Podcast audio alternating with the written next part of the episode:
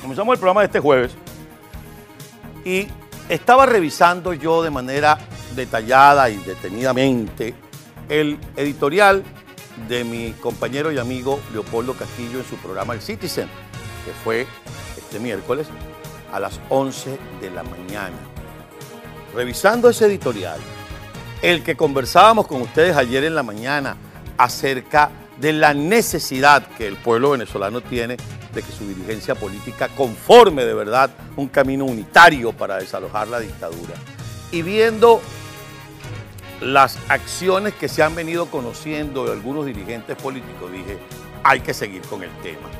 Hay que seguir exigiéndole a la dirigencia política, al gobierno interino por su parte y a los factores que han sido convocados a conversar con el gobierno interino que busquen el punto de acuerdo, porque además ese punto de acuerdo lo conocemos todos.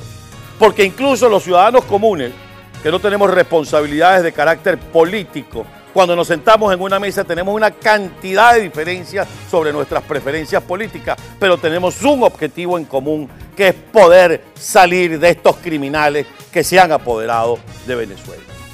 Pero entonces además veo situaciones como quién se está inscribiendo o quién está inscribiendo a quién para la comparsa electoral, para el fraude electoral que ya está montado para el próximo 6 de diciembre por parte de la dictadura chico, y me consigo esta perla.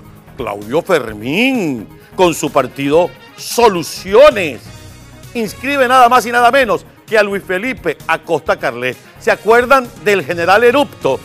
Sí, ese mismo, el que destruyó Carabobo. ¿Se acuerdan de Bolipuertos? De todos los guisos que había en el puerto de Puerto Cabello, porque lo manejaba la gobernación de Carabobo en ese momento bajo la égida del general Erupto y que después, cuando llegó a las manos de gerentes en Carabobo, como lo era el gobernador Salas Feo, le quitaron el puerto a los gobernadores, le quitaron los aeropuertos a los gobernadores para evitar que en el principal puerto del país fluyera lo que tenía que fluir y se descubriera el tema de Pudreval, porque se acuerdan, había un Pudreval. Ahora que no aparece la comida, ¿recuerdan cuántas toneladas de comida se pudrieron en el puerto de Puerto Cabello bajo la égida de Acosta Carles?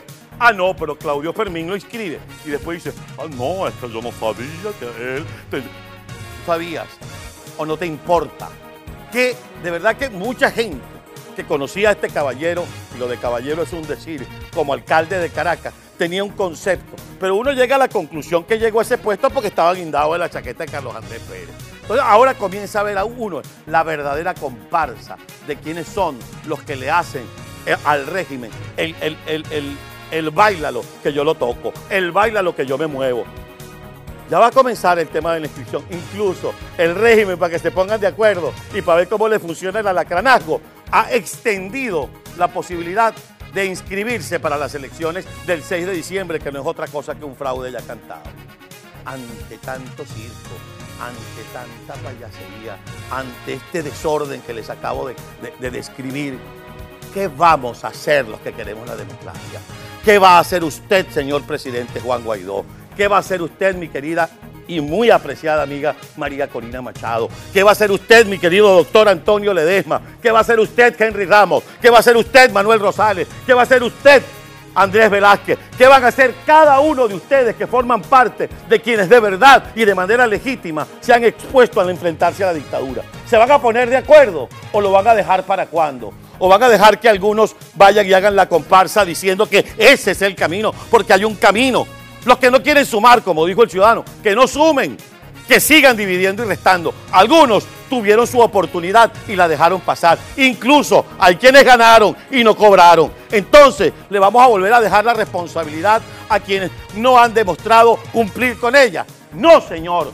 Vamos a presionar a la dirigencia política porque están ahí, porque nosotros votamos por ellos. Desde el presidente Guaidó hasta el más humilde de los diputados. Están allí porque nosotros votamos por ellos en el año 2015. Entonces tenemos derecho a exigirles que se comporten a la altura de las circunstancias, a rescatar el país, a no participar en la comiquita del 6 de diciembre y a desalojar la dictadura y hacer una Venezuela, una Venezuela verdaderamente libre para que todos podamos volver a ella. ¿Lo quieren así o más claro? Y si no, jala la palanca y vete.